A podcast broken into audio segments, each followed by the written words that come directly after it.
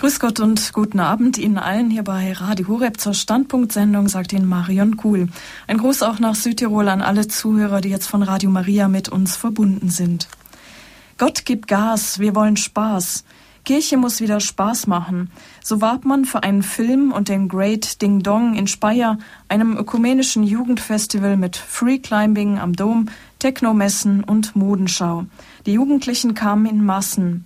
Ist die frohe Botschaft, verpackt als Event in der Fun-Gesellschaft, die Zukunft der Kirche? Oder soll Kirche immer mit erhobenem Zeigefinger dastehen, um aufzuzeigen, was alles nicht geht, weil es Sünde wäre, als ewiger Spaß und Spielverderber, der anderen ein schlechtes Gewissen einreden will, als Buhmann der Nation? Was ist die Rolle der Kirche in unserer Gesellschaft? Genau damit beschäftigen wir uns heute Abend am Missionssonntag bei Radio Horeb. Kirche in der Erlebnisgesellschaft, Widerstand oder Anpassung, das ist unser Thema. Und zu Gast ist bei uns Weihbischof Dr. Heiner Koch aus Köln, der darüber ein Buch geschrieben hat. Grüß Gott und guten Abend, Herr Weihbischof Koch. Grüß Gott und guten Abend. Schön, dass Sie sich Zeit genommen haben, heute Abend bei uns zu Gast sind. Viele von Ihnen kennen Sie auch von Grundkurssendungen. Heute Abend haben wir etwas mehr Zeit in der Standpunktsendung. Sie waren als Generalsekretär an der Vorbereitung und Durchführung des Weltjugendtags in Köln an führender Stelle tätig. Manche Kritiker sagen, der Weltjugendtag, ja, das war ein Riesenevent, ein großes Erlebnis, das massig Jugendliche angezogen hat. Aber nachher bleiben die Kirchen genauso leer von Jugendlichen wie vorher. Was sagen Sie denn zur Nachhaltigkeit vom Weltjugendtag? Nun, zunächst einmal war der Weltjugendtag zweifelsohne ein Erlebnis, ein Ereignis, ein Event. Das ist so. Ich halte solche Events auch in der Verkündigung, auch für die Kirche, für sinnvoll und notwendig.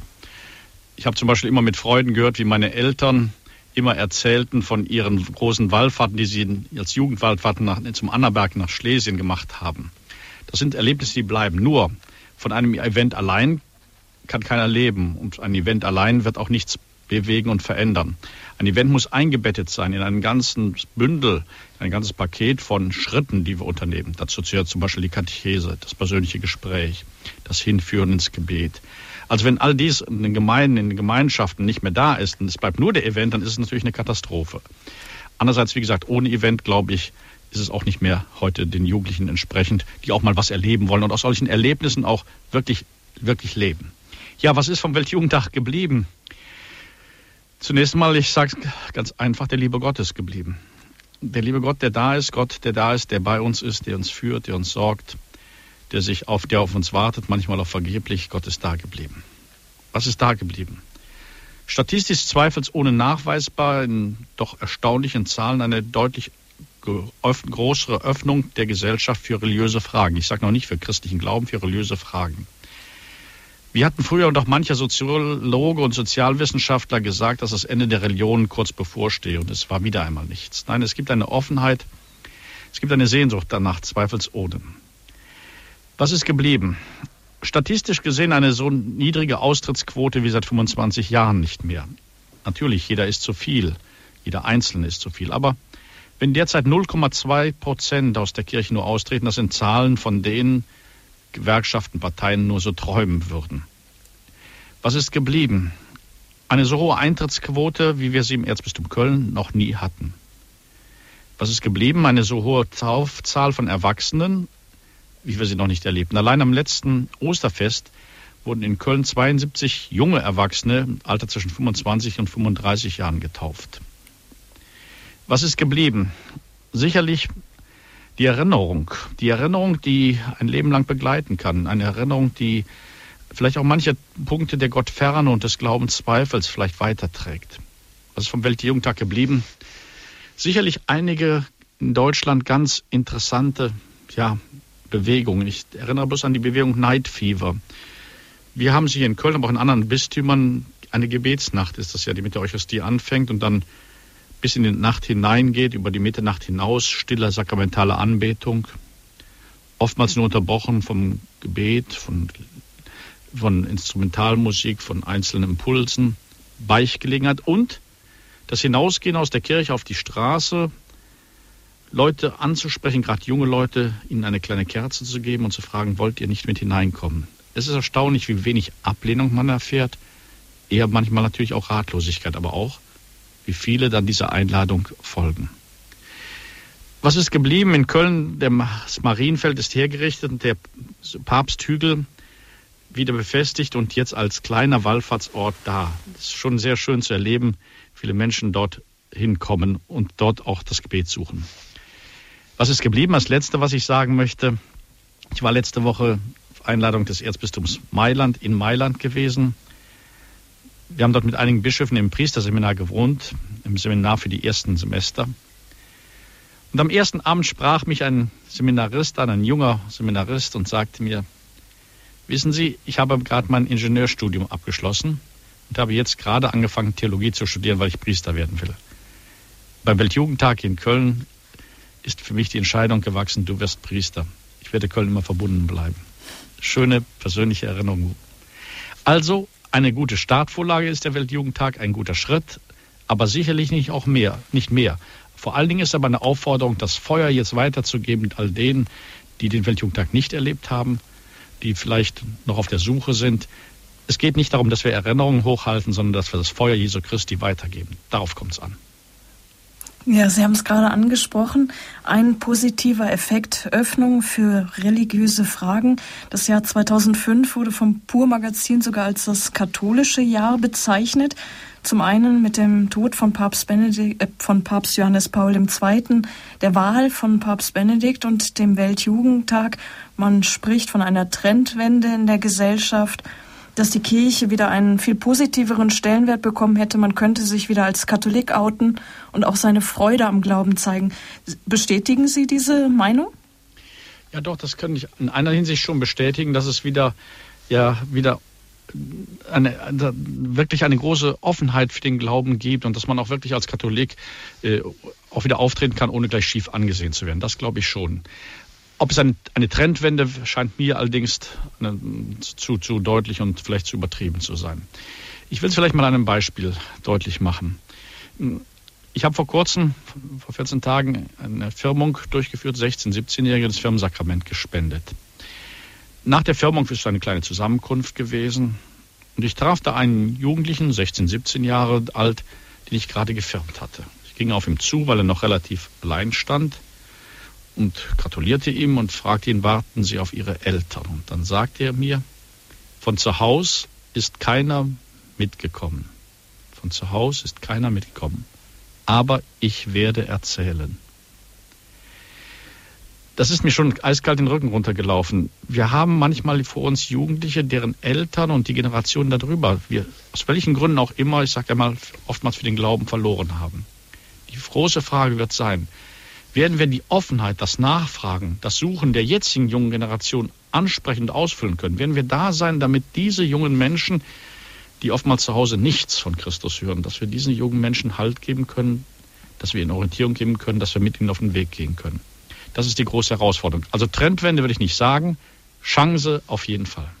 Hm. Ihr Sie sind 2006 zum Weihbischof vom Erzbistum Köln ernannt worden und Ihr Bischofsleitwort heißt, freut euch alle Zeit, der Herr ist nah.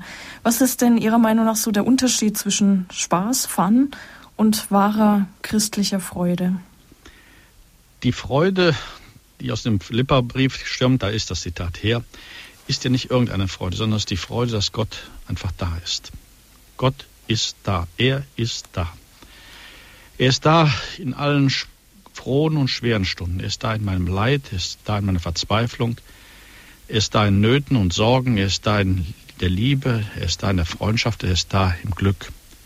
Gott lässt mich nie los. Gott lässt mich nie fallen.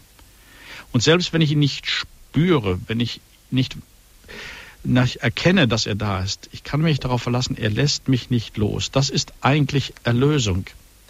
Er wird auch da sein, wenn ich leiden muss und wenn ich sterbe und im Tod. Er ist da und er bleibt bei mir. Das ist, der, das ist die Freude. Also eine Freude, die vielleicht zu etwas zur Grundmelodie wird, auch dann, wenn es dunkel wird, auch dann, wenn es schwer wird, vielleicht gerade dann. Es ist keine leichte, oberflächliche Freude, keine Fun-Freude, keine Freude, die am Aschermittwoch schnell wieder vorbei ist. Es ist eine tiefe Freude, eine Verwurzelung in Gott. Ich habe in den letzten Wochen das Buch von Mutter Teresa, die geheimen Aufzeichnungen von ihr gelesen. Mein Gott, was hat diese Frau durchgehalten, auch an verlorenem Glauben, an verlorener Hoffnung, verlorener Liebe. Sie sagt an einer Stelle, ich habe keinen Glauben mehr, keine Hoffnung, keine Liebe mehr. Und trotzdem, obwohl das totales Dunkel und Gefährdung ist, ja im Grunde, obwohl das Kalvarienberg ist, Ölberg, mein Gott, mein Gott, warum hast du mich verlassen, nicht? Trotzdem hält sie an Gott fest und spürt, Gott hält sie fest. Also das ist eine Freude, die kann eigentlich nur noch einer nachvollziehen, der manchmal auch in den Dunkelheiten erlebt und der dann ganz am Boden in der Hölle am Kasamstag doch die Nähe Gottes, von der er nie loslässt, spürt. Hm. Heute sprechen viele von der Spaßgesellschaft, aber die Frage ist ja auch, ob sich das Ganze nicht schon selber langsam totgelaufen hat, ob wir vielleicht Peter Hane zustimmen müssten mit Schluss mit lustig. Was sagen Sie denn dazu? Ja, das ist zweifelsohne so. Wissen Sie, jeder gesellschaftliche Trend, den wir haben, läuft sich in unserer Zeit und zwar immer schneller tot. Das ist so. Also das war dann die Spaßgesellschaft, dann gab es plötzlich so viel Comedy-Shows, um es mal auf den Punkt mal zu begrenzen, nicht so viel Comedy-Shows, so viel Spaßsendungen, so viel Verstehen Sie Spaß, dass einem das Lachen längst vergangen, vergangen ist. Äh, jede Absolutsetzung eines Trends führt dazu, dass er schnell vom, wieder verschwunden ist. Die Spaßgesellschaft scheint mir vorbei zu sein. Ich wüsste keinen, der da wirklich noch große Hoffnung Luft zählt. Gut, dann sind wir jetzt gespannt auf Ihren Vortrag Kirche in der Erlebnisgesellschaft, Widerstand oder Anpassung. Bei uns zu Gast hier bei Radio Horeb ist Weihbischof Dr. Heiner Koch aus Köln. Verehrte Hörerinnen und Hörer, alles Leben beginnt mit der Sehnsucht, schrieb die Dichterin Nelly Sachs einmal. Diese Lebenssehnsucht treibt den modernen Menschen, so die Beobachtung der Soziologen, vor allen Dingen des Bamberger Soziologen Professor Gerhard Schulze, geradezu in eine Sucht nach neuen Erlebnissen. Ich will immer Neues erleben. Das Leben soll reich sein an tollen, großartigen, einmaligen Erlebnissen. Das Leben ist schlechthin zum Erlebnisprojekt geworden, schreibt Gerhard Schulze. Erlebe dein Leben, das ist der kategorische Imperativ. Die Erlebnisgesellschaft, ein weiteres Zitat von ihm, ist die moderne Art zu leben. Erlebnisorientierung ist die unmittelbarste Form der Suche nach Glück. Sie kennen das, meine verehrten Hörerinnen und Hörer, vielleicht aus vielen Wortschöpfungen. Ein Kaufhof ist kein Kaufhof mehr, sondern ein Erlebniskaufhof. Und ein Schwimmbad kein Schwimmbad mehr, sondern ein Erlebnisbad. Alles muss ein tolles Erlebnis sein. Als Weg zur Erfüllung der schier unstillbaren Sehnsucht des Menschen nach Lebensfülle muss die Erlebnisgesellschaft ständig Neues bieten. Kurz, schnell, unproblematisch, effektiv, herausreizend, weitertreibend. Was zählt, ist der gegenwärtige Augenblick. Jetzt, sofort, will ich Tolles erleben. Der Anspruch, so Gerhard Schulze, richtet sich ohne Zeitverzögerung auf die aktuelle Handlungssituation. Man investiert Geld, Zeit, Aktivität und erwartet fast im selben Moment den Gegenwert. Jetzt muss das Leben toll, interessant und schön sein. Jetzt will ich was vom Leben haben. Mag das Leben im Ganzen, mein Leben und das Leben der anderen, das Leben des Kosmos im Grunde keinen Sinn haben. Mag es in Dunkel und Tod enden, so ist doch doch kein Grund, hier und jetzt Trübsinn zu blasen und sich den Spaß am Leben nehmen zu lassen. Jetzt will ich schöner wohnend essen, man gönnt sich ja sonst nichts. Leben ist wichtiger als Überleben, don't worry, be happy, sorge dich nicht, sei glücklich jetzt. Sie kennen diese Schlagworte. Die Grundstimmung soll sein, ich bin okay, du bist okay, wir sind okay. Eberhard Richter, einer der großen Psychoanalytiker unserer Zeit, spricht deshalb von der sogenannten Okay-Gesellschaft. Ängste, Zweifel, Niedergeschlagenheit, Traurigkeit, all das hat keinen Platz in dieser Gesellschaft. Wir funktionieren gut, alles soll funktionieren. Schauen Sie einmal auf die Werbung. Das Leitmotiv, alles ist gut, du bist gut, sei gut drauf, das ist Leben. Damit ist eine grundlegende Philosophie dieser Erlebnisgesellschaft angesprochen nämlich die Vorstellung, dass diese beglückenden Erlebnisse, Sie denken an die Werbung, für uns Menschen machbar sind. Du kannst das tolle Erlebnis, das Glück machen, selbst machen. Glück ist kaufbar. Glück ist kaufbar. So der Werbeslogan einer Reisegesellschaft. Ich investiere etwas, Geld, in eine Reise und als Ergebnis bin ich glücklich. Eingießen, umrühren, fertig. So soll das Leben gehen. Ich tue etwas und erhalte sofort das tolle Erlebnis und das tolle Erlebnisglück nach meinem Einsatz. Zudem, so sagt Gerhard Schulz, ist diese Gesellschaft auch von einer hohen Tendenz zur Individualisierung geprägt. Jeder sucht seinen Weg zum Glück. Jeder ist für sein Glück verantwortlich. Einen gemeinschaftlichen Weg zum Glück, verbindliches, das gibt es nicht mehr. Ja, der Mensch wird geradezu bindungsunfähig. Er will sich nicht mehr binden und er kann sich oft nicht mehr binden. Individualisiert wie er ist, ich suche mein Glück auf, Anführungsstrichen um, Teufel komm raus. Sie wissen, wohin das führt. In die Bindungsunfähigkeit etwa in menschlichen Beziehungen. Auch in die Bindungsfähigkeit zu einer Kirche, zu einer Gemeinde, zu einer Gemeinschaft. Vor den Menschen liegen tausend Wahlmöglichkeiten. Wähle ich diesen oder jenen Menschen, dieses oder jene Urlaubs, jenes Urlaubsziel? Mein Glück hängt davon ab, möglichst vieles zu erleben, Menschen und Urlaubsziele, Ereignisse und Erlebnisse. So viele Wahlmöglichkeiten führen dazu, dass ich wählen muss. Wahlmöglichkeit bedeutet immer auch Wahlnotwendigkeit. Ich muss mich entscheiden. Aber ich will nichts verpassen. Ich will mich möglichst nicht entscheiden. Ich will alles mitnehmen. Entscheiden heißt ja immer auch verzichten auf andere Lebensmöglichkeiten, auf andere Lebenswege. Ich will nichts verpassen. Also nehme ich möglichst vieles mit, auch im religiösen Bereich. Ein bisschen Buddhismus, ein bisschen Hinduismus, ein bisschen New Age, ein bisschen Christentum. Es ist ja nicht so, dass der Zeitgenosse heute ungläubig wäre im Sinne, dass er nichts glaubt. Nein, nein. Ich habe immer den Eindruck, die Menschen glauben fast alles. Die Zahl der Wahrsager, sie steigt von Jahr zu Jahr. Schauen Sie sich einmal die Fernsehprogramme mancher Sendungen an. Wahrsagen, worüber wir früher gelächelt haben, ist inzwischen ein seriöses Geschäft geworden, in Anführungsstrichen. Nein, nein, der Mensch glaubt alles. Er baut sich selbst ein Potpourri aller möglichen Glaubensinhalte. Und das Potpourri mischt er auch jeden Tag neu. Heute glaube ich das und morgen jenes unverbindlich bleibe ich auch in diesem Punkt. Wie mache ich mein Glück? Das ist die Hauptfrage. Zwar leben die Menschen in unserer Gesellschaft mit dieser Frage nicht beziehungslos, aber sie leben unverbindlich nebeneinander her. Jeder geht seinen Weg. Erlebnisgesellschaft. Mache dein Glück selbst. Glück ist kaufbar. Jeder soll sein Glück finden. Lebe unverbindlich. Es kommt nur auf den Moment an. Hauptsache, du bist okay. Hauptsache jetzt, was morgen ist, das zählt nicht. Soll sich die Kirche und ihre Seelsorge, ihre Pastoral auf diese Glückssucherbewegung, auf diese Erlebnisgesellschaft einlassen?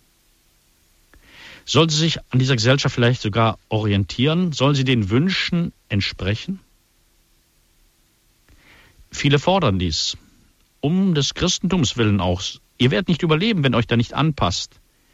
Wenn ihr nicht so lebt, dass die Menschen in ihrer Erlebnissehnsucht auch die Kirche als Erfüllung ihrer Erlebnissehnsucht sehen. Ihr seid eben auf dem Markt der Möglichkeiten. Neue Religionen werden angeboten.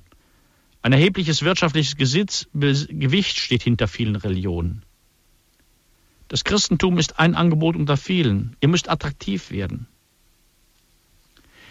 Wollte das Christentum mithalten, so empfehlen viele, dann müsste es sich verbraucherorientiert, nicht nur ein neues Styling zu leben, sondern Gestalt und Inhalt den Wünschen der Verbraucher anpassen. Immer wieder erlebe ich dies in Diskussionen.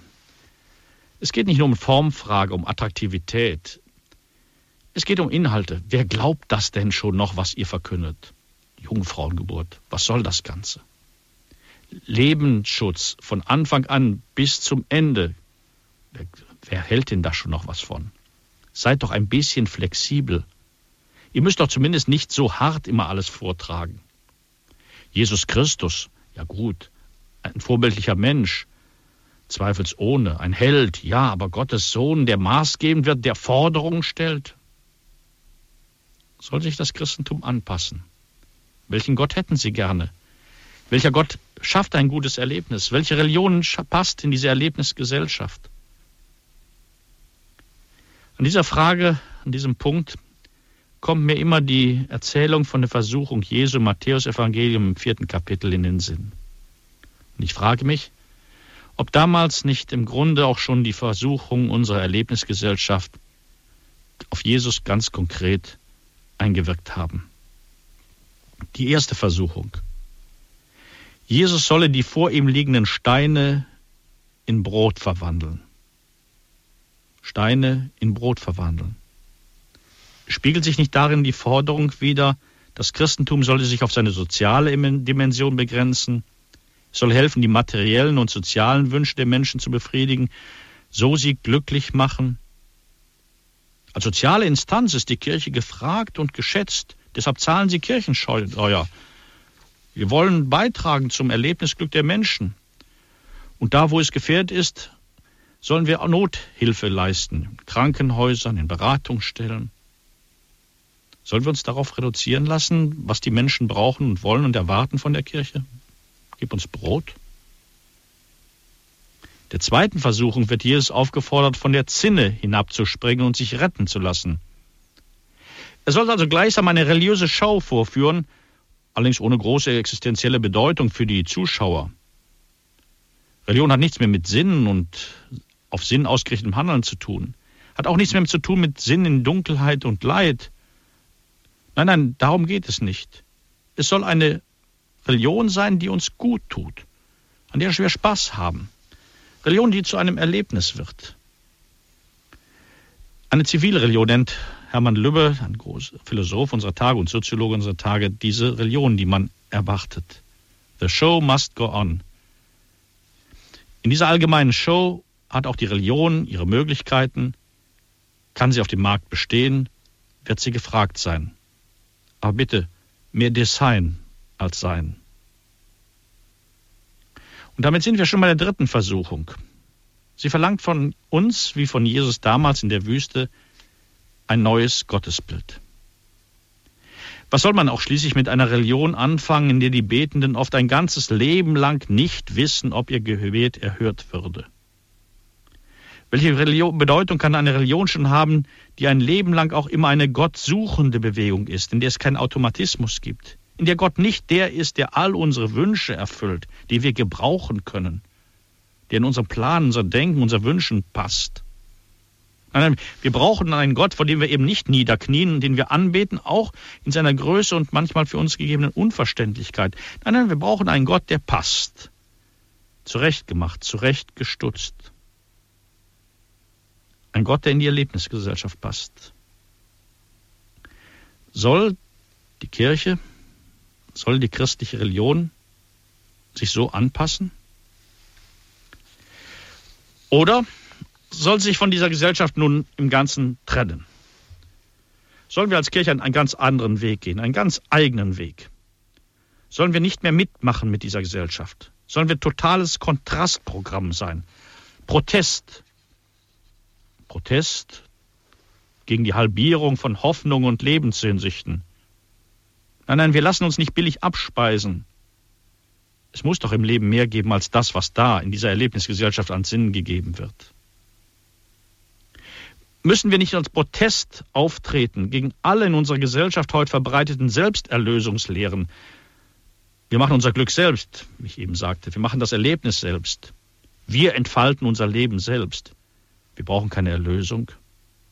Nein, nein, das Christentum hält doch fest an dem Primat der Gnade. Gott hat die Welt mit sich versöhnt. Gott hat uns Christus gesandt. Wir können unser Glück, unsere Erlösung, unseren Frieden, das Leben nicht machen. Das Christentum ist tiefer Glaube an den Gott, der uns beschenkt. Vom Heiligen Geist empfangen wir alles. Müssten wir nicht gegen diesen Machbarkeitswahn massiv und entschieden Protest einlegen? Schließlich müsste das Christentum nicht wirklich Protest sein gegen alle falsche egozentrische Individualisierung? Was der Mensch wirklich will, ist letzten Endes nicht das Glücklichsein an sich, sondern ein Grund zum Glücklichsein. Sobald nämlich ein Grund zum Glücklichsein gegeben ist, stellt sich das Glück selber ein, sagt Viktor Frankl einmal, ein, der große Logotherapeut. Das Glück, das nicht einfach machbar ist und schon gar nicht in einer Unverbindlichkeit individualisiert. Glück, das immer nur wächst, wenn ich auch den anderen mit auf den Weg zum Glück nehme. Müssten wir nicht protestieren gegen allen direkten, manchmal knüppelharten Weg? Ich mache mein Glück, Hauptsache mir geht's gut und dann erfahren, wie oft ich gerade auf diesem Weg des egoistischen Individualismus unglücklich werde? Müssten wir nicht schließlich Protest machen gegen alle Verzweckung und Verdrehung der christlichen Botschaft, gegen einen Missbrauch unseres Glaubens? Gerade das Christentum, in dessen Mittelpunkt doch das Kreuz steht, das ein Protest ist auch gegen alles Verdrängen von unerklärlichem, leidvollem und dunklen in unserem Leben? Müssen wir nicht das Kreuz hochhalten und den Menschen auch gerade in dunkelsten Stunden die Nähe Gottes verkünden? Geben wir uns selbst nicht zu sehr auf, wenn wir die Mitte unseres Glaubens, das manchmal unfassbare, so schwer zu tragende Kreuz verraten? Müsste das Christentum, so frage ich weiter, nicht auch Protest dagegen einlegen, dass die Wahrheitsfrage in unserer Gesellschaft ausgeklammert ist? Was ist Wahrheit? Pilatus sucht ja zumindest nach Wahrheit. Aber heute sagt man, was zählt, ist das Gefühl. Hauptsache, es tut mir gut. Der Philosoph Jürgen Habermas hat einmal geschrieben, der Sinn ist tot, es leben die Sinne.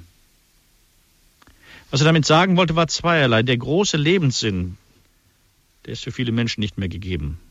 Sie haben viele kleine Lebenssinne. Einen schönen Ferien machen, das Abitur schaffen, eine Berufsausbildung schaffen, ein Haus kaufen. Aber ob das Leben im Ganzen einen Sinn hat, wer weiß das schon. Was ist Wahrheit? Gibt es eine Wahrheit, einen Sinn über alles? Nein, nein, sagt er dann, für den Menschen zählen die Sinne, nicht nur die kleinen Sinne, sondern das, was sinnlich wahrnehmbar ist, was schön ist. Hauptsache, ich genieße den Moment. Müssten wir gegen diese Verkümmerung des Menschen, gegen diesen Verzicht des Menschen auf Wahrheit nicht protestieren? In seiner Einführung ins Christentum hat Josef Ratzinger als Professor noch den schönen Satz des heiligen Tertullian zitiert und betrachtet. Christus hat sich die Wahrheit genannt, nicht die Gewohnheit. Müssten wir nicht für die Wahrheit antreten, auch dann, auch dann, wenn sie unbeliebt ist? Müssten wir nicht dann auch für die Wahrheit antreten, wenn keiner sie hören will? Die Wahrheit zum Beispiel für den Wert des Lebens von Anfang an, auch dann, wenn es uns nicht passt. Müssten wir nicht wirklich in dem Punkt Kontrastgesellschaft sein, indem wir immer wieder tiefer fragen, suchen nach der Wahrheit, festhalten an der Wahrheit, ob gelegen oder ungelegen? Wie sollen wir uns verhalten in dieser Erlebnisgesellschaft? Meine verehrten Hörerinnen und Hörer, sollen wir uns ganz absetzen von dieser Gesellschaft? Entschiedenen Protest? Sollen wir uns auf diese Gesellschaft einlassen? Die Sehnsüchte der Menschen erfüllen.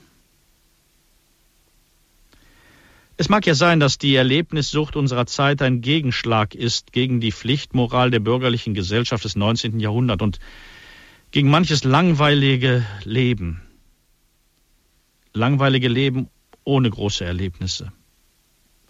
Man will eben nicht nur dahin leben und irgendwie die Jahre seines irdischen Lebens verbringen. Man möchte etwas Großes erleben. Ja, ja, sicher. Auch Religion, auch Glaube hat mit Erlebnissen zu tun. Welche Dynamik zum Beispiel sprüht das Erlebnis der Jünger auf dem Berg der Verklärung aus? Nein, nein, Erlebnisse, natürlich haben die Jünger mit Jesus auch viel erlebt. Auch in der Geschichte der Kirche waren Erlebnisse, frohmachende, tiefe Erlebnisse immer wieder hautnah zu spüren. Welche Erlebnisfreude spiegelt sich etwa im erlebnisreichen Kirchenbau des Barock wider? Leiden wir nicht manchmal heute auch an einer erlebnisarmen, oft erstarrt erscheinenden Kirche?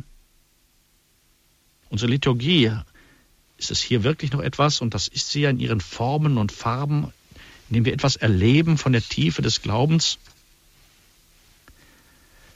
Muss Kirche sich einlassen auf die Erlebnisgesellschaft? Soll sie sich von ihr absetzen? Was soll Kirche machen?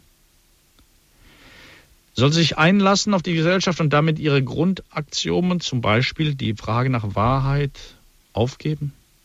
Soll sich scharf abtrennen und damit die Menschen, die noch nach Erlebnissen suchen und auf diesem Weg auch die Erfüllung ihres Lebens suchen, verstoßen, nicht mehr zu ihnen gehen, sich von ihnen distanzieren?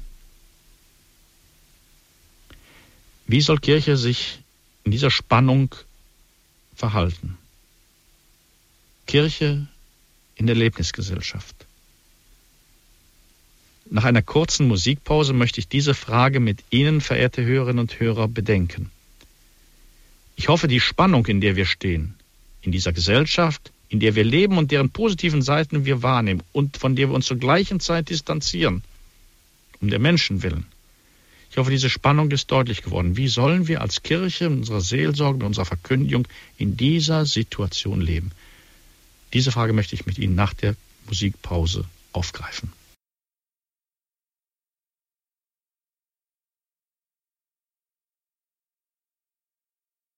Verehrte Hörerinnen und Hörer, ich darf den Gedankengang noch unserer Überlegung noch einmal aufgreifen. Wir leben in einer Erlebnisgesellschaft, in der viele Menschen dadurch geprägt sind, dass sie etwas Großartiges erleben wollen. Das scheint ihnen ihr Weg zur Erfüllung ihres Lebens und ihrer Lebenssehnsüchte zu sein. Erlebe dein Leben.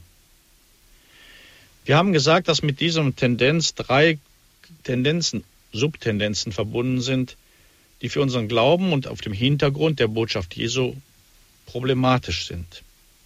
Was zählt, ist der Augenblick. Jetzt will ich glücklich sein. Ob das ganze Leben einen Sinn hat oder nicht, das ist zweitrangig. Nein, halten wir dagegen.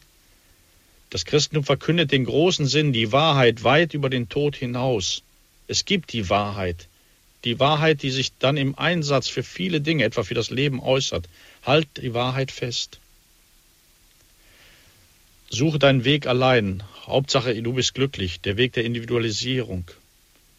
Nein, sagen wir als Christen, der Weg zum Glück führt immer auch über den anderen. Du darfst deinen Weg nicht in einem egoistischen Individualismus geben. Du bist für das, auf dem Weg mit anderen und ohne den anderen, ohne eine Verantwortung für die für den anderen wahrnimmst, wirst du deinen Frieden nie finden. Und schließlich war das Dritte, was wir festgehalten haben, der Glaube an die Machbarkeit. Alles Glück ist machbar. Glück ist kaufbar, so zitierte ich eine Werbung. Nein, sagt das, der christliche Glaube, alles ist Gnade, es ist Geschenk.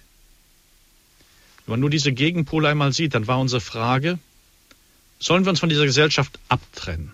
Sollen wir schlicht und ergreifend in dieser Gesellschaft Gegenpositionen und ausschließlich Gegenpositionen mit allen Verlusten, die das bringt, aufsetzen?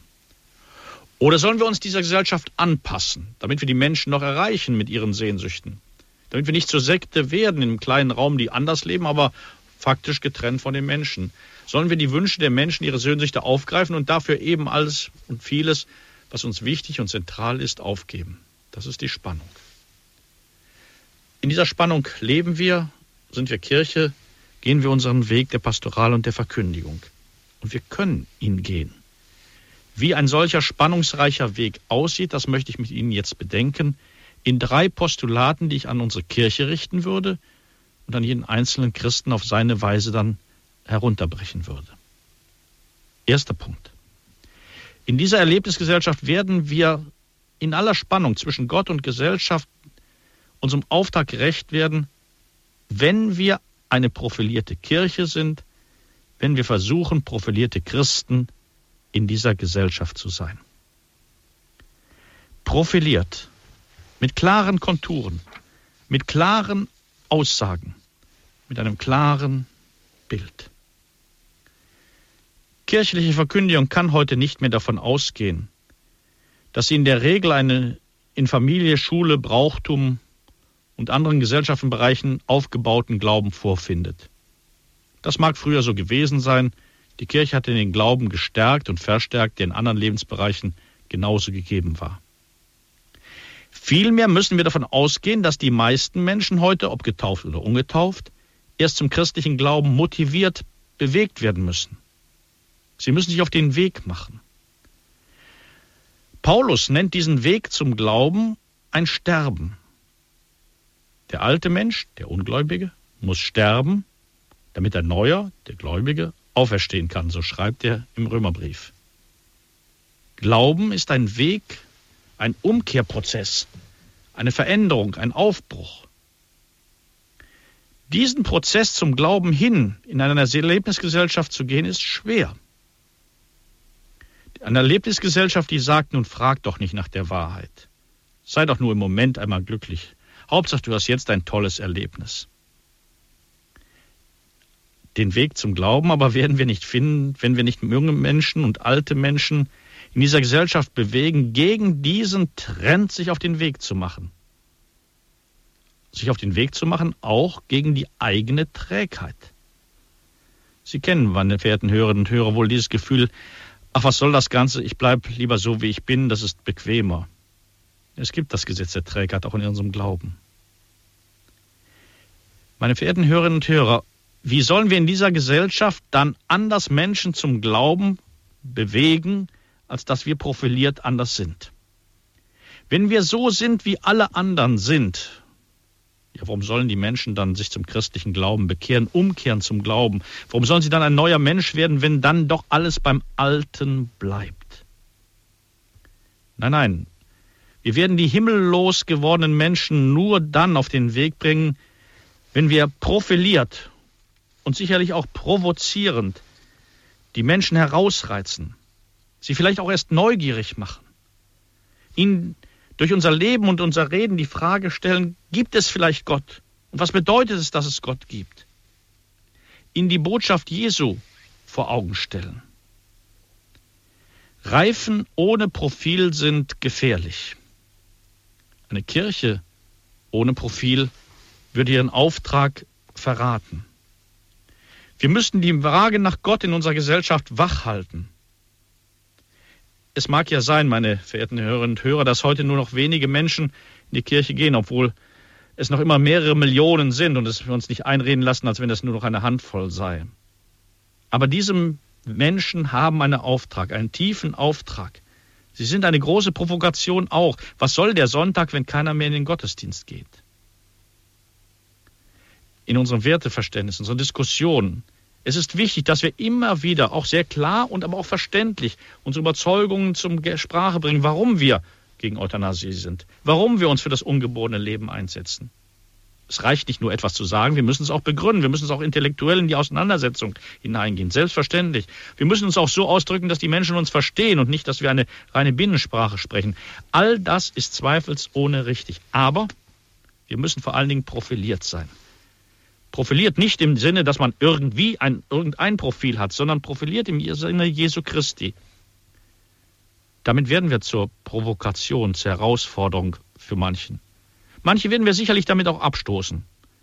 Wir merken das ja immer wieder, wie jedes klare Wort manchmal zu einer Provokation wird und dann zu einem Abschieben und der Botschaft. Müssen, damit müssen wir leben. Aber wenn wir wenigstens einige mit unserem deutlichen Lebensstil auf den Weg des Nachdenkens bringen, dann haben wir schon ein großes Stück unseres Auftrags in dieser Erlebnisgesellschaft erfüllt.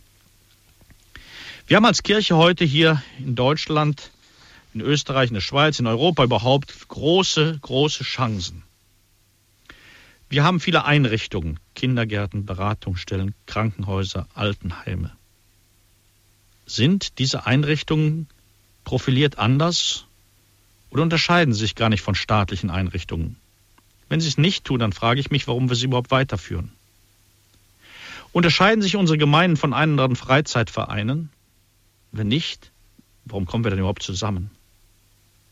Bemühen wir uns zumindest aus unserem Glauben heraus anders zu leben, als die Menschen es an sich tun? Wenn nicht, was haben wir dann vom Glauben überhaupt verstanden?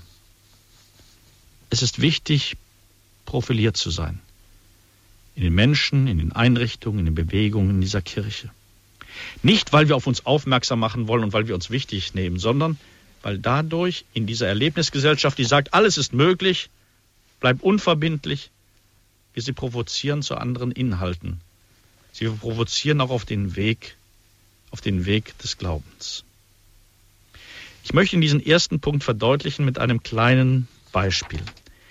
Mit dem kleinen Beispiel des kleinen Sebastian. Sebastian bin ich begegnet bei einem Besuch in einem Kindergarten. Der Junge fiel mir auf, weil er immer wieder die Finger hochriss und immer zu allen Fragen etwas zu sagen wusste. Es war ein fröhliches, frisches Jüngelchen, das ich da traf. Beim Herausgehen erzählte mir die Kindergartenleiterin von dem kleinen Sebastian. Seine Eltern, so sagte sie, sind aus der Kirche ausgetreten. Das bedeutet für den kleinen Sebastian natürlich nichts. Was heißt das aus der Kirche austreten? Ihm war das sicherlich gar nicht bewusst. Und der kleine Sebastian im katholischen Kindergarten, er ging weiter mit den Kindern in die Kirche und er nahm manchmal auch seine Eltern an der Hand, weil er eine Kerze anzünden wollte in der Kirche. Und er wollte abends auch beten. Er hatte es ja im Kindergarten gelernt. Dann fing er abends an zu beten.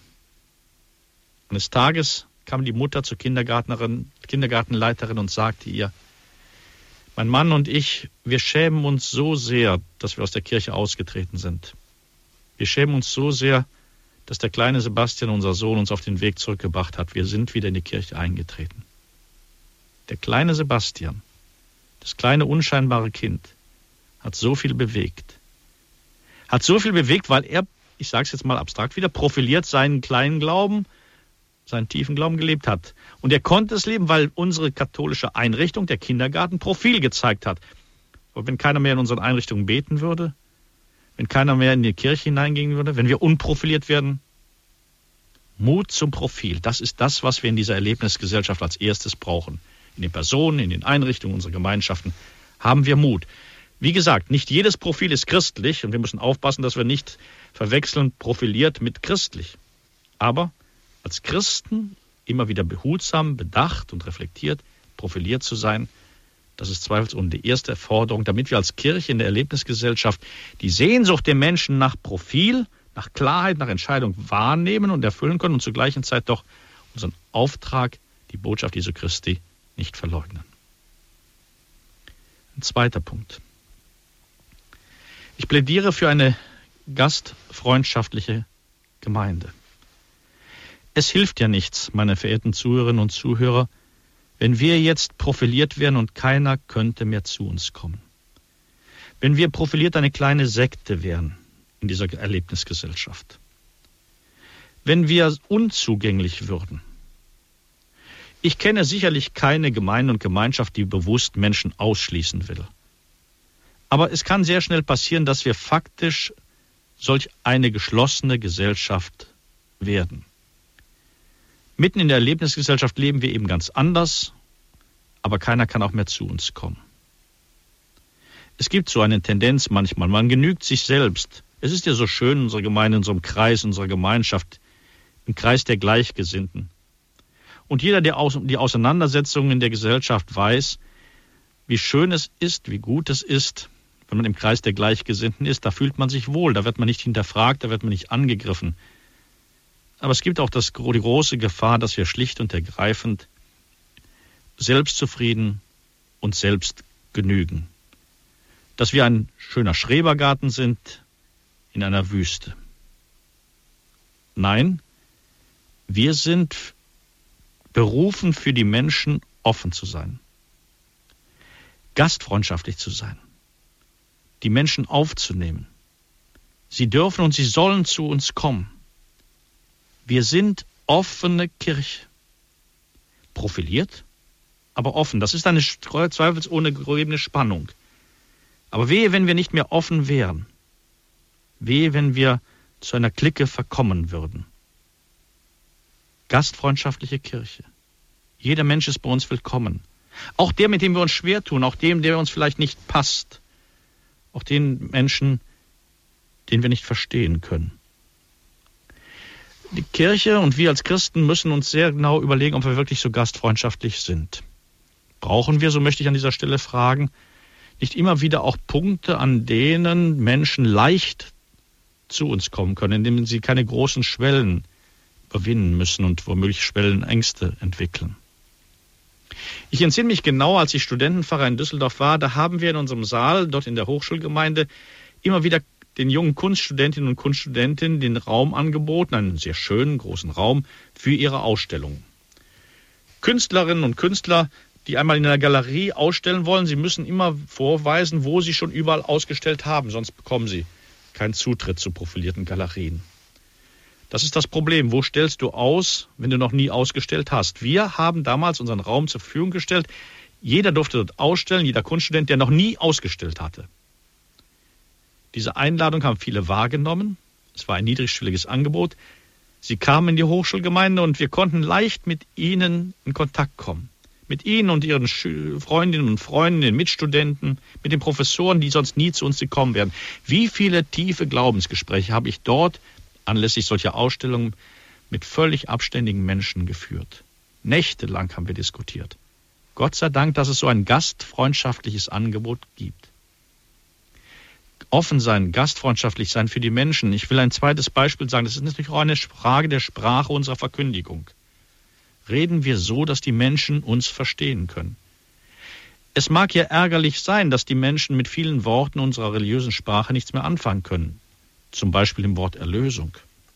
Aber was hilft es?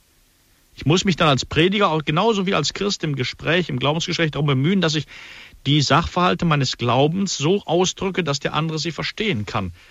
Und nicht, dass ihm all das wie Fachchinesisch aus einer ganz anderen Welt vorkommt.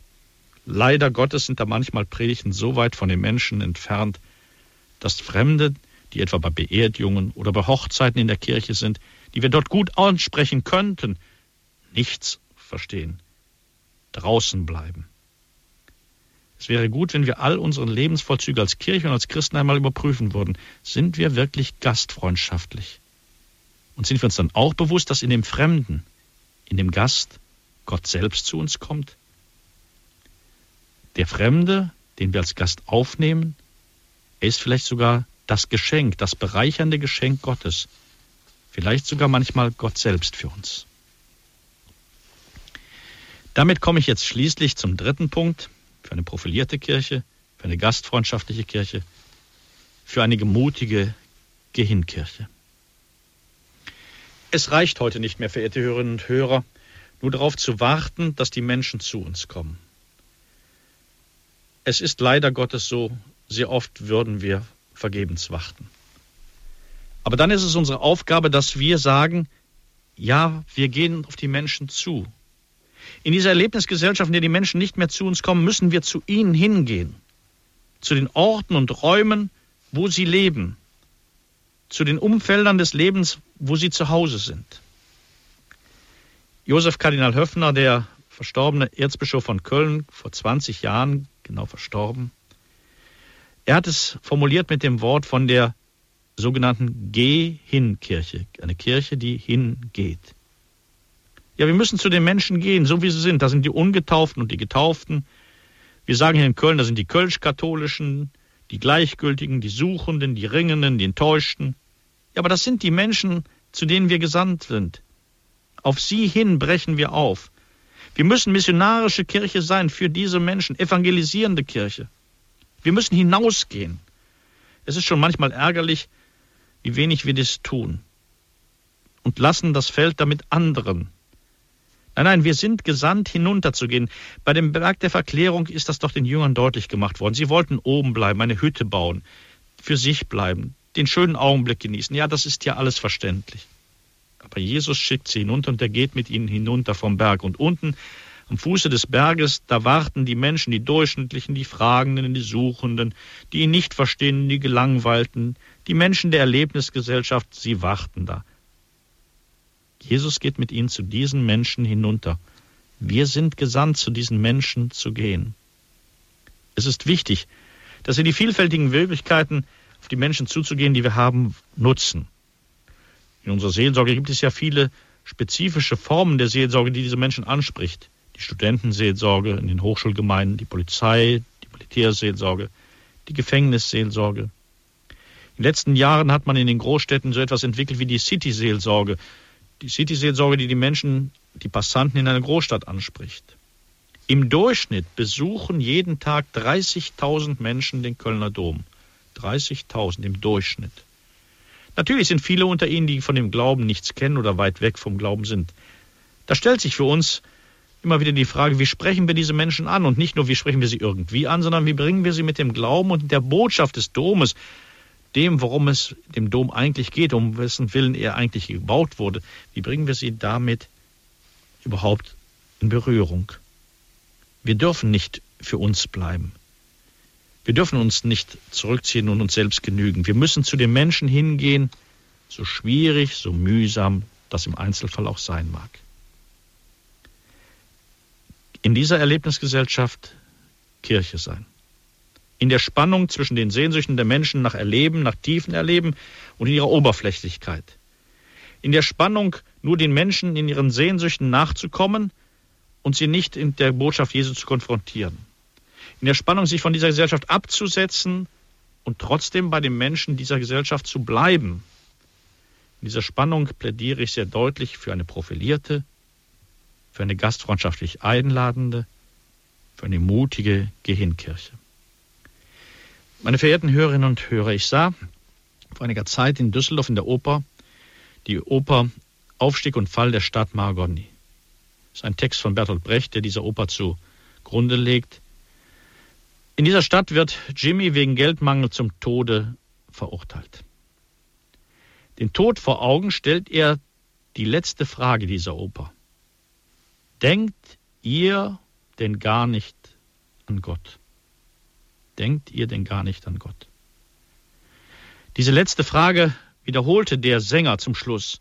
Und er schaute das Publikum an, er schaut uns alle an. Denkt ihr denn gar nicht an Gott? In einer Erlebnisgesellschaft wird es Aufgabe der Kirche sein, diese Frage wachzuhalten. Diese Frage, die in vielen Sehnsüchten der Menschen in der Erlebnisgesellschaft zweifelsohne ihre Wurzel hat, aber auch die die Fragen und Sehnsüchte der Menschen tiefer und weiter führt. Profiliert, gastfreundschaftlich und immer wieder aufbrechend zu den Menschen werden wir als Christen und als Kirche versuchen, diese Frage den Menschen zu stellen und uns mit ihnen auf den Weg zu Jesus Christus zu machen.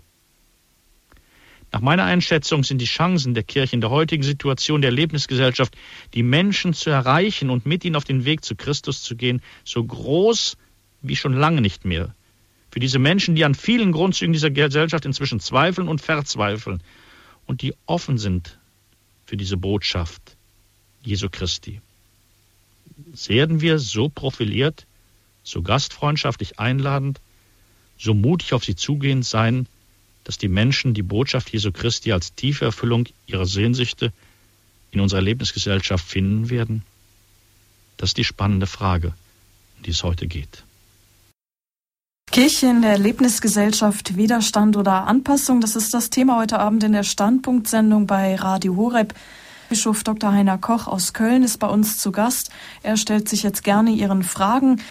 Ihnen, Herr Weihbischof, herzlichen Dank für diesen Vortrag. Wir gehen in die erste Hörerrunde. Frau Hamann aus dem Kölner Raum. Guten Abend. Guten Abend.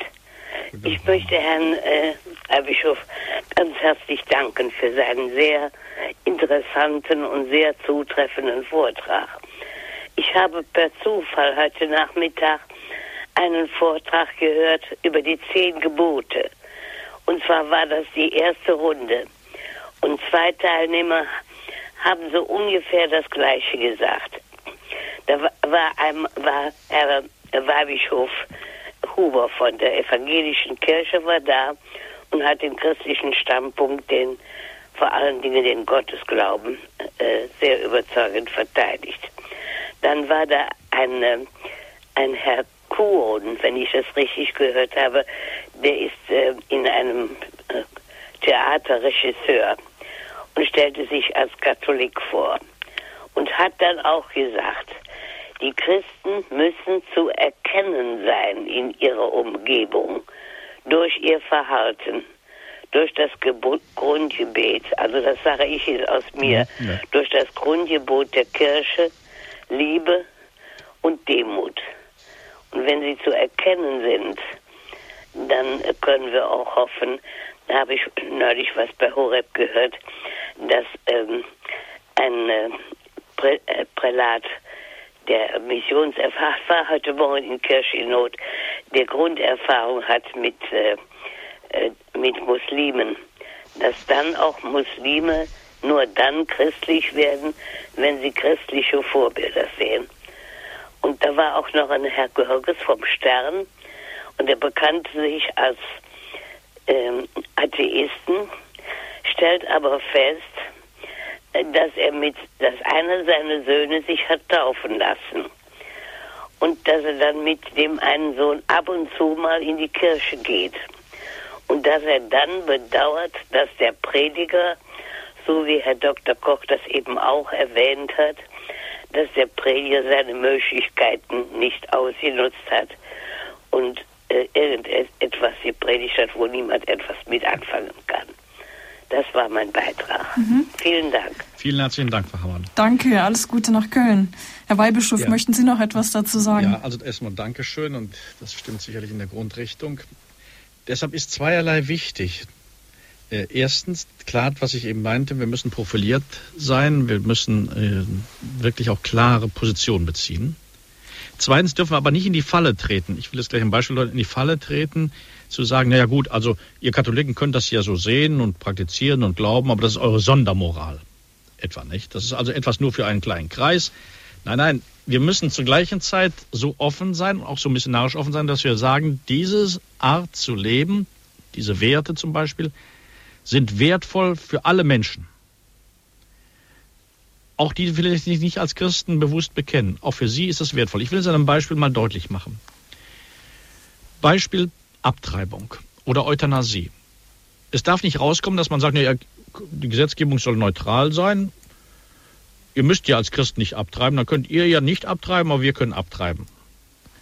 Ihr könnt ja als Christen keine Euthanasie, also am Ende des Lebens durchführen, aber wir bleiben mal offen. Also nach dem Motto, wir sind so eine Sondermoral, die eine kleine Gruppe innerhalb der Gesellschaft ja praktizieren kann, da hindert sich auch keiner dran, aber die irrelevant, unbedeutend sind für die gesamte Gesellschaft dann müssen wir immer wieder den manchmal mühsamen Weg einschlagen, zu verdeutlichen, dass die Worte, die Botschaft, die Werte, die im Christus bünden, für alle Menschen lebensnotwendig und wichtig und gut sind.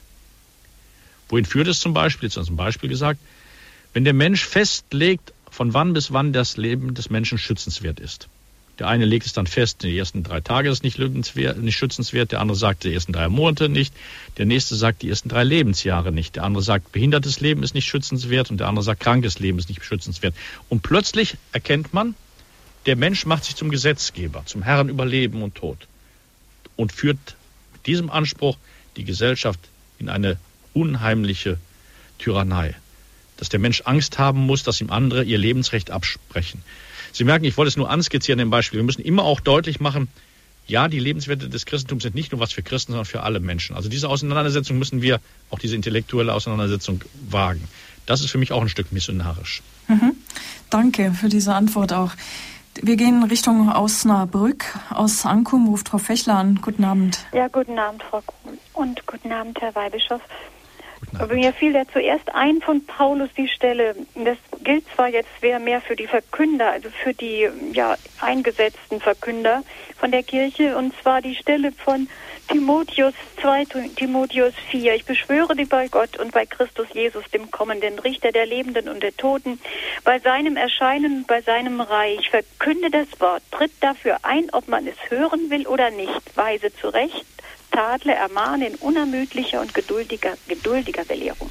Denn es wird eine Zeit kommen, in der man die gesunde Lehre nicht erträgt, sondern sich nach eigenen Wünschen immer neue Lehrer sucht, die den Ohren schmeicheln. Und man wird der Wahrheit nicht mehr Gehör schenken, sondern sich Fabeleien zuwenden. Du aber und so weiter sei in allem nüchtern Ertrag. Ich denke, das er hat damals schon diese Zeit gegeben und heute ist es wieder so. Und da eine klare Linie zu haben, äh, das ist das ist natürlich nicht einfach. Wir haben heute Weltmissionssonntag und wir wissen, dass viele Missionare schon als Märtyrer auch heute sterben oder Laien auch, die für dieses, für ihren Glauben, ihre Überzeugung sich einsetzen. Und bei uns ist es nicht unbedingt jetzt ähm, der Märtyrertod, sondern es ist dann wieder, dass man belächelt wird ähm, auch die Religionslehrer zum Teil stehen auch in, unter Beschuss, dass man belächelt wird, dass man als Fundamentalist äh, ja auch schnell eingestuft wird, wenn man eben zu den Geboten steht, eben auch dem widerspricht, was heute gang und gäbe ist. Das macht man doch so heute. Und das ist eigentlich dann die Schwierigkeit. Und trotzdem daran festzuhalten. Und wenn ich jetzt an die Predigten denke, das wollte ich auch noch sagen, mein, einer hat mal gesagt, ein Professor bei uns, äh, man kann, Deutschprofessor, man kann aus jeder Predigt, einen Satz könnte man aus jeder Predigt herausholen, über den man nachdenkt. Und das ist, glaube ich, auch richtig, auch wenn man gerne eine zündende Predigt hat. Ja. Ähm, mhm. ja, das wollte ich erstmal sagen. Und für den, für den für die Priester, für die Bischöfe finde ich das sehr wichtig, dass sie wirklich auch Stellung beziehen, ein Wort sagen, zum Beispiel Kardinal Meissner. Natürlich wird dann von allen Seiten geschossen. Das finde ich immer, das finde ich schon manchmal sehr, sehr unfair. Wenn er nur ein Wort sagt, schon, die überprüfen das gar nicht, die wissen gar nicht, die, die spüren gar nicht nach, wie ist es denn nun wirklich gemeint, sondern da wird jetzt, jetzt haben sie wieder was und dann können sie drauf schießen. Und da sollten wir auch, ähm, ja, diese Zivilcourage haben und äh, ja, wenn man nur diese Begegnungen auch immer geschenkt bekommt, äh, mit Menschen zu reden und zu diskutieren über den Glauben. Das finde ich auch schön. Kölner sind vielleicht auch aufgeschlossener und äh, mehr zum Reden bereit als hier so, wenn es so auf dem Lande ist. Man hat also sein sein, ja, man hat eben sein Leben und sein Fernsehen und sein, und sind denn alle aufgeschlossen für dieses, dass sie sich Be, ähm, Begegnungen wünschen, sodass mhm. wir auf sie zugehen können. Ich bin schon von Haus zu Haus mal irgendwo gegangen, aber meistens tun das ja die Zeugen Jehovas und wir denken immer noch, ach nee, wir brauchen das nicht, wir haben das noch nicht nötig. Gut, mhm. danke Frau Fechler. Herr Weihbischof. Zwei Punkte, die ich da vielleicht verstärken möchte. Gerne. Das erste ist dies, ähm, das Paulus-Zitat, das Sie am Anfang brachten. Äh, es hat zeugt von einer großen Vertrauen auf das Wort Gottes, das da wirkt. Es ist ja nicht unsere Kraft und unsere Stärke, sagt Paulus, ja, die das alles zum Erfolg bringt und die da macht, dass wir, dass wir gehört werden. Nein, nein, wir säen aus das Wort. Wir sagen das Wort, wir sprechen das Wort. Oftmals denken wir, das wird doch alles nichts bringen. Das ist, mag ja so sein. Aber unsere Aufgabe ist es zu säen. Es kommt eine andere Zeit und es ist eine andere Aufgabe, nämlich Gottes dann zu ernten. Das Wort Gottes, das wir verkünden, ob gelegen oder ungelegen, es hat eine Kraft. Es hat eine Kraft. Es ist ja Gottes Wort. Manchmal meinen wir, wir müssten den Erfolg garantieren und machen. Da sind wir schon wieder in der Machtgesellschaft. Nicht? Wir müssten alles mhm. machen. Pastoralplane, Konzepte bis ins Letzte durch, äh, äh, Sinusstudien und alles da alles jetzt gibt.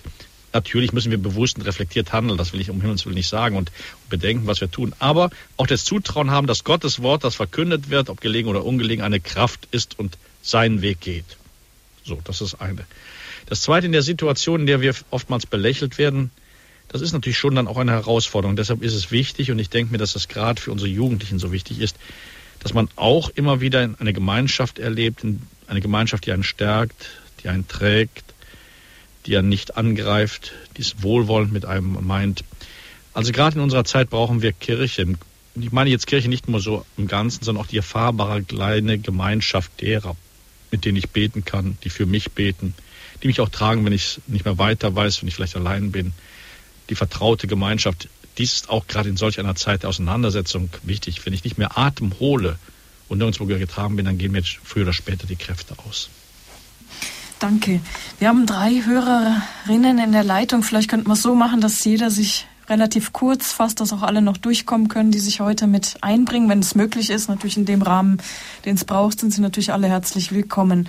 Die nächste Hörerin ruft aus, auch aus dem Kölner Raum an, Frau Köser. Guten Abend. Guten Abend, Herr Weihbischof. Herzlichen Dank zunächst für den Vortrag. Ähnliches haben Sie, glaube ich, schon mal irgendwo von dem Sebastian, das wusste ich schon mal. Und das hat mich nochmal sehr beeindruckt. Ist gut, dass Sie es nochmal mit angeführt haben. Also was mich sehr beeindruckt hat, war eben das Heiliggeistlied, was dazwischen kam, zwischen den Anrufen. Äh, ich habe hier Ihr Bild vor mir liegen. Wir waren damals zur Weihe in Köln. Das freut mich äh, sehr, danke. Äh, das Wort profiliert, das hat mich so beeindruckt. Äh, profiliert heißt nicht unbedingt hochstudiert in diesem Sinne. Mhm. Habe ich doch richtig verstanden. Ja. Profiliert heißt also, wir, dass wir unseren Glauben leben und bekennen. Ja, das, und dass, so man ihn, dass man ihn klar erkennt. Ja. Ich glaube, wissen Sie, ähm, die große Sorge, die viele haben, und ich kann die Sorge auch verstehen, aber die große Sorge ist, kommen wir an?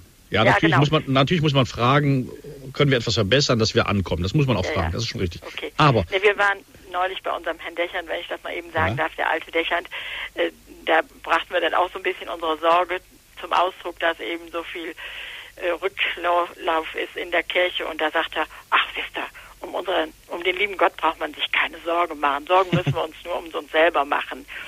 Aber ich denke viel Gebet und zum Heiligen Geist und der gibt uns dann auch sicher zur rechten Zeit das rechte Wort für die rechten Menschen, die uns dann begegnen. So sehe ich das jetzt im Moment. Mhm. Da, haben, also. da, haben, Sie recht. Ne? Da haben Sie recht. Denn der Glaube ist letztlich Gnade und Geschenk und wir können auch den nicht machen. Also das müssen wir uns immer wieder sagen. Gott sei Dank gibt es auch die Grenzen unserer Möglichkeiten. Ja, gut. Danke, Frau Köser, dass Sie mit eingebracht haben. Alles Gute Ihnen. Aus München ruft die nächste Hörerin an, Frau Margarete. Guten Abend. Ja, guten Abend, Herr Weihbischof. Ich danke Ihnen äh, für den Vortrag. Und ich habe die Erfahrung gemacht, wenn man als Christ sich präsentiert, katholischer Christ, dann gibt es wirklich den Aha-Effekt. Was äh, sehr wichtig ist, dass man überzeugt ist von dem, was man sagt und dass man auch so lebt. Das heißt, man kann als überzeugter lebender Katholik nicht alles mitmachen, aber das überrascht die Leute dann auch. Was? Sie werden dann sehr neugierig und sie, sie hoffen auch auf Antworten und und ich lade solche Leute auch zu mir ein. Aber ich habe noch nie einen Negativeffekt davon bekommen. Was immer wieder ein Thema ist, ja, wo sind denn die Priester? Wo sind denn die, kennt man ja gar nicht mehr im Straßenbild. Oder Ordensleute, die ihren Habit nicht mehr tragen. Denn das sind natürlich, äh, ein Habit zeigt, auf welcher Seite ich stehe. Ein Priester mit seinem Priesterornat äh, zeigt auch, hallo, hier bin ich, habt ihr Fragen? Das fehlt im Stadtbild.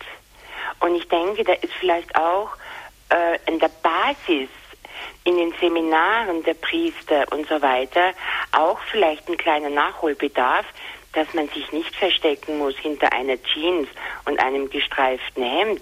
Das missionarisch heißt ja auch erkennbar sein. Mhm. Ja.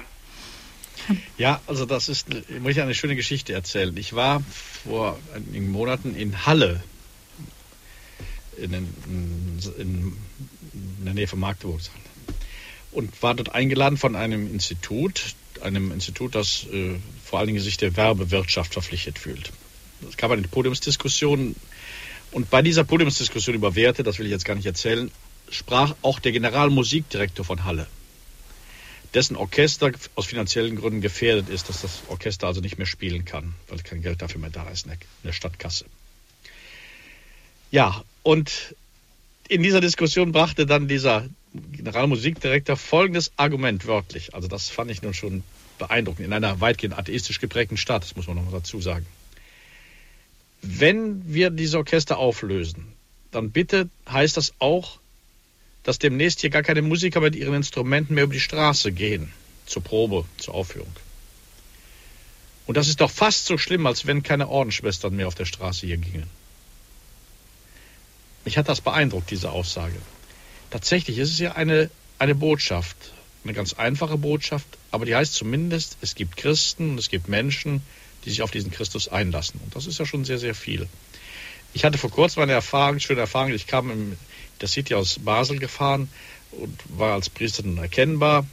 Und das City gegenüber, gegenüberliegende Herr fing an, mit mir etwas darüber zu sprechen, sind katholischer Pfarrer, und dann haben wir etwas erzählt. Und plötzlich war das ganze Abteil beteiligt und die gegenüber saßen waren beteiligt. Ja, man war irgendwie zur Einladung geworden. Ähm, wahrscheinlich hat auch mancher die Nase gerümpft, das mag ja sein, aber ich habe es wie Sie eigentlich nie, bisher noch nie, aggressiv ablehnend erfahren. Die Chancen sollten wir uns nicht nehmen lassen. Hm. Gut, die nächste Hörerin meldet sich aus Luxemburg. Guten Abend. Guten Abend.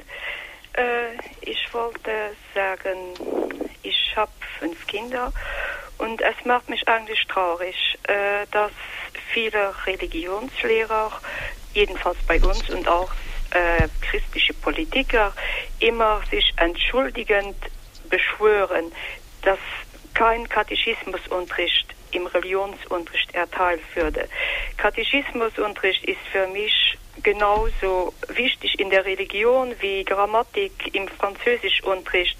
Denn was man nicht kennt, das kann man ja auch nicht lieben. Ich, man vermeidet auch äh, krampfhaft zu sagen, dass die Menschen am Ende ihres Lebens Rechenschaft über ihr Leben abgeben müssen und durch den weil kein äh, Katechismusunterricht mehr erteilt wird, finde ich, dass auch keine Orientierung den Jugendlichen im Glauben vermittelt wird. Und äh, ich denke auch, dass wir einfach nicht selbstsicher genug auftreten. Mhm. Ja, also der Punkt, den Sie angesprochen haben, ist ganz wichtig. Du sollst den Herrn, deinen Gott, lieben mit ganzem Herzen, mit ganzem Verstand, mit allem deinen Kräften, auch mit deinem Verstand. Und wir müssen einfach auch redlich Antwort geben können auf unseren Glauben. Das heißt auch Antwort geben können, intelligent.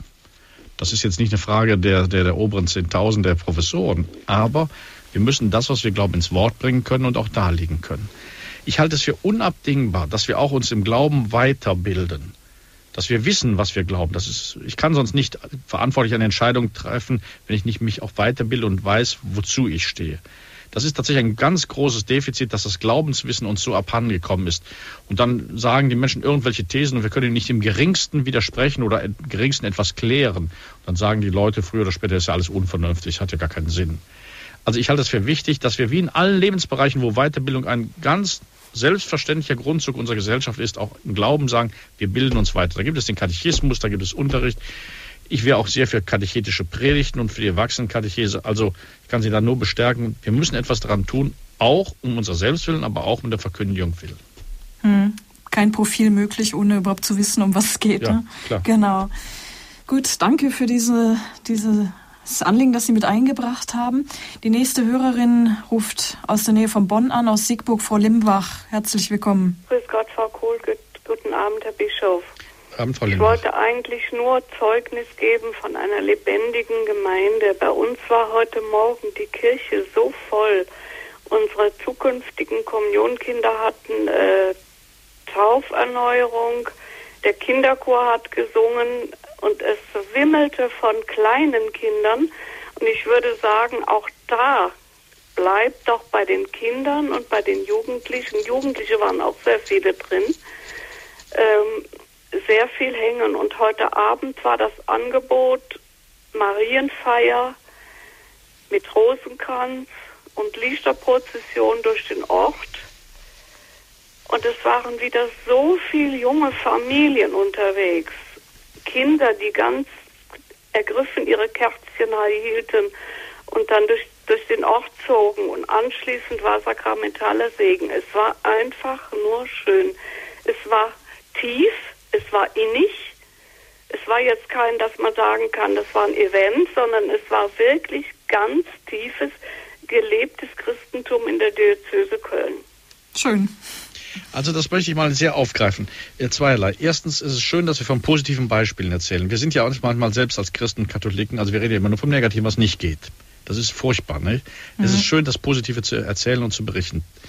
Zweitens, Event, in dem Ding sind von Erlebnissen eine Prozession ist ein gutes Erlebnis und wir leben von solchen Erlebnissen. Es ist schön, dass es solche Erlebnisse auch für Kinder wie Tauferneuerung gibt. Das Dritte ist, es ist toll, dass die jungen Familien angesprochen werden.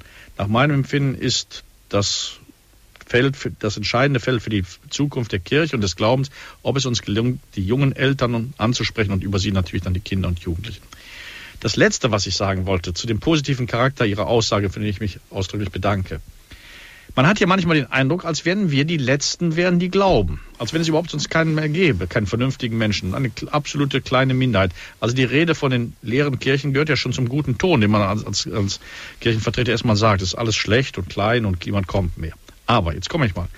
Sind wir uns bewusst, dass jeden Sonntag, ich rede jetzt nur von den Katholiken, Protestanten, Orthodoxe will ich mal ganz hier rausnehmen, die Zahlen kenne ich nicht, fast vier Millionen Katholiken in der Bundesrepublik Deutschland Sonntag für Sonntag in die Kirche gehen.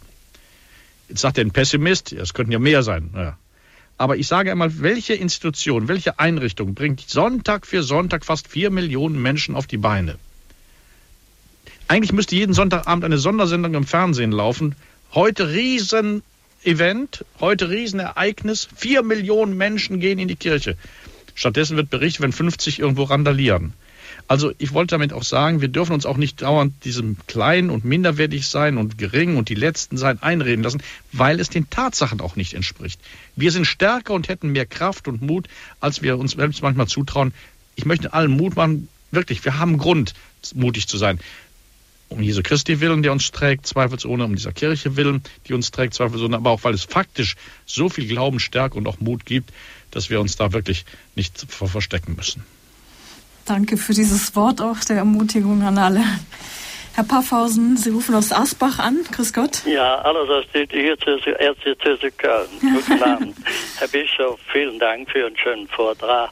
Ich habe Sie das letzte Mal kennengelernt, als Sie die Kapelle von Heiligen Nikolaus eingeweiht haben. Ja, richtig, von Nikolaus von Flühe. Ja, also, ja, also man kann auch in einer ganz modernen Kirche, glaube ich, auch gut beten. Ich war auch im Museum und mehr in der Columba. Da mhm. sind ja mehr die alten Sachen bewahrt. Nur ist ja vor Dachjahr äh, hier Widerstand oder Anpassung. Jetzt eine Frage. Am Mittwoch ist der Tag vor Allerheiligen. Mir graudet schon vor Halloween. Vor zwei Jahren waren 14 Gruppen, äh, letztes Jahr 16. Dieses Jahr werden, ich glaube, eher mehr wie weniger sein.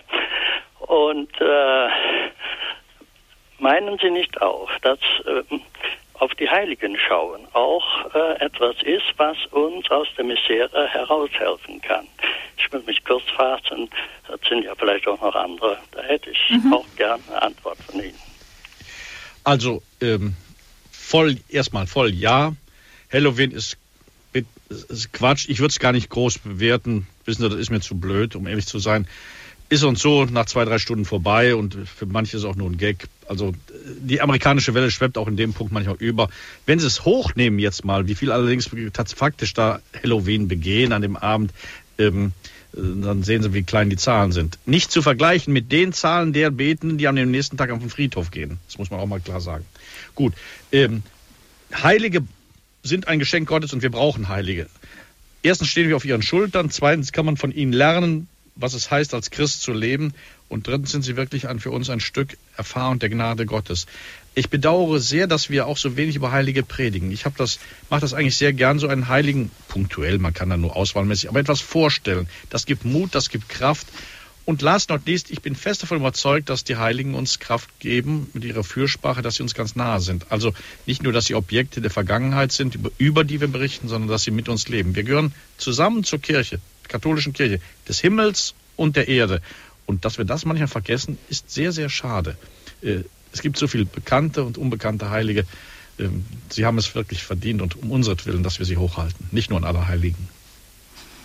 Ja, danke, Herr Paffhausen, für diesen Anruf. Es geht weiter in Richtung Schwarzwald. Herr Günther, grüß Gott, guten Abend. Grüß Gott, grüß Gott. Guten Tag, ich möchte mich herzlich bedanken, Herr Bischof Dr. Koch, für Ihren Vortrag. Es war wirklich sehr interessant. Und wir brauchen uns wirklich nicht zu vergraben. Ich bin evangelischer Christ, aber äh, wir haben wirklich äh, diese Werte anzubieten, die in Jesus Christus das Herz füllt. Wir tragen ein Vakuum in uns. Also ich habe das gelernt von gerade, Sie haben mal Viktor Frankl zitiert. Viktor Frankl hat, hat wirklich gesagt, dass der Mensch heute nicht so sehr, äh, also frustriert ist durch all das, was er nun erlebt oder nicht erlebt, sondern er hat ein, ein Sinnlosigkeitsgefühl, also ein großes existenzielles Vakuum in sich und das schreit nach Füllung und das ist die Erlebnisgesellschaft. Und wo wir als Christen, als äh, egal evangelische oder katholische Christen, vor allem auch Freikirchen, also auch charismatische Christen, die haben das längst erkannt, dass der Heilige Geist uns allein lebendig macht und wo wir, wo wir da den Menschen sagen, hör mal, äh, und auch das Leben selber als, als Christen, also uns trauen in der Öffentlichkeit, uns auch zu leben, das Mut zu haben, da erfahren die Menschen, Mensch, was ist in denen Neues? Was haben die im, im Herzen erlebt? Sie spüren, dass, äh, dass die Freude Jesu wirklich äh, uns neu macht und unseren Erlebnishunger stillt, unseren Hunger äh, und, den, und den Frust heilt und dass wir Mut bekommen und Zuversicht, unser Leben zu gestalten. Jesus will uns neu machen. Ich habe hier einen gerade ein Motivationskalender, der kommt aus der Gegend von Köln von Wiel. Das heißt, Tradition ist nicht die Anbetung der Asche, sondern die Weitergabe des Feuers. Also wir müssen natürlich aufpassen in der Kirche, also das gilt auch für meine evangelische Kirche, dass wir nicht nur irgendwie Tradition äh, hochhalten, Tradition ist wichtig, aber dass wir äh, den Heiligen Geist, den wir empfangen dürfen, mit Jesus weitergeben dürfen, indem wir uns öffnen. Und Römer 8 heißt es, dass äh, wir haben Glaubens- und Heilsgewissheit. Äh, da schreibt Paulus, dass sein Geist unserem Geist sagt, dass wir Kinder Gottes sind, dass wir neuem geboren werden, so wie Jesus es Nikodemus gesagt hat. Und aus dieser Gewissheit raus, ich bin Kind Gottes, äh, mein Leben ist neu geworden, ich habe Zukunft, eine Hoffnung über das Grab hinaus, also ich muss nicht irgendwie auf mein Ende schauen, sondern äh, ich habe eine lebendige Hoffnung. Es, äh, Gott wartet in der Herrlichkeit auf mich. Also das, äh, das, das macht ansteckend. Also das ist unsere, äh, unsere Chance. Wie denken Sie darüber? Dass wir haben doch wirklich da was weiterzugeben. Also ich kann Ihre Worte nur unterstreichen, so wie sie sind. Und ich muss an dieser Stelle mal sagen, ich bin froh, dass Sie sich als evangelischer Christ gemeldet haben. Es ist wirklich ein ermutigendes Zeichen auch der Ökumene. Es ist, dass wir miteinander auf dem Weg sind. Und ich bin ganz sicher, wenn wir miteinander auf dem Weg sind, nicht um uns selbst dauernd zu reflektieren, sondern um die Botschaft Jesu Christi den Menschen zu bringen. Wenn wir in diesem, in diesem aus unserem tiefen Feuer der Spiritualität getragenen missionarischen Einsatz uns verstärkt engagieren, dann werden wir auch in der Ökumene weiter zusammenkommen. Also ein herzliches Dank. Wir können von vielen evangelischen, mutigen evangelischen Christen, Ortskatholiken sehr, sehr viel lernen. Ich kann die Worte, die Sie sagten, eigentlich nur so unterstreichen. Ja, ich danke Ihnen auch, Herr Günther, für dieses Zeugnis auch, das Sie mit eingebracht haben. Alles Gute Ihnen. Ja, damit sind wir auch ans Ende der Sendezeit schon angekommen. Danke auch allen, die sich so mit eingebracht haben, quer durch Deutschland. Osnabrück, Köln war stark vertreten, München, Schwarzwald, Luxemburg auch. Und danke vor allem Ihnen, Herr Weihbischof Dr. Heiner Koch, dass Sie heute Abend bei uns waren zu diesem Thema. Von Herzen sehr gerne. Ich danke auch für alle guten Anregungen. Das ist auch für mich als Bischof ganz, ganz wichtig, das so zu hören. Schön. Für alle, die die Sendung noch einmal hören wollen, Sie können wie immer auch eine CD bestellen von dieser Sendung. Sie können sich zwischen Montag und Freitag beim CD-Dienst melden. Rufen Sie einfach an unter der 0700 75 25 75 20 für 12,4 Cent die Minute oder gehen Sie einfach auf die Homepage www.horeb.org. Auf diesem Weg können Sie auch bestellen oder auch die Sendung als Podcast herunterladen. Die Hauptsendereien sind bei uns im Internet. Herr Bischof, dürfen wir Sie zum Abschluss noch um Ihren Segen bitten. Der Herr sei mit euch. Und mit deinem Geiste. Auf die Fürsprache der Gottesmutter und aller unserer Heiligen segne und behüte euch und alle Menschen, die uns anvertraut sind und alle Menschen, zu denen wir als Christen um Jesu willen gesandt sind. Der dreifaltige, der gute und barmherzige Gott, der Vater und der Sohn und der Heilige Geist. Amen. Ich wünsche Ihnen allen eine ruhige, gesegnete Nacht und morgen, dass wir morgen mit Schwung wieder in den Tag in Frieden hineingehen. Danke, das wünschen wir Ihnen auch. Alles Gute Ihnen und auf Wiederhören. Danke auch Ihnen. Ein gesegneten Abend, eine gute Woche. Das wünscht Ihnen Marion Kuhl. Auf Wiederhören.